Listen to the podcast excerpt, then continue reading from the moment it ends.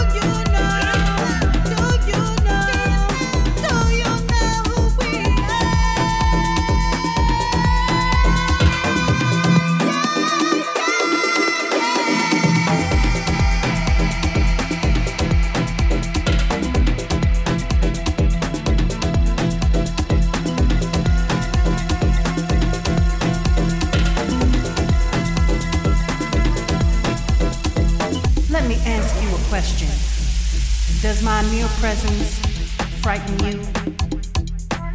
We can be your biggest ally or your toughest enemy. You see, I was created before the foundation of the world. So when I speak of my nation, I speak of peace and righteousness. And I think about four mothers and four fathers, and they give me strength to remember who I am.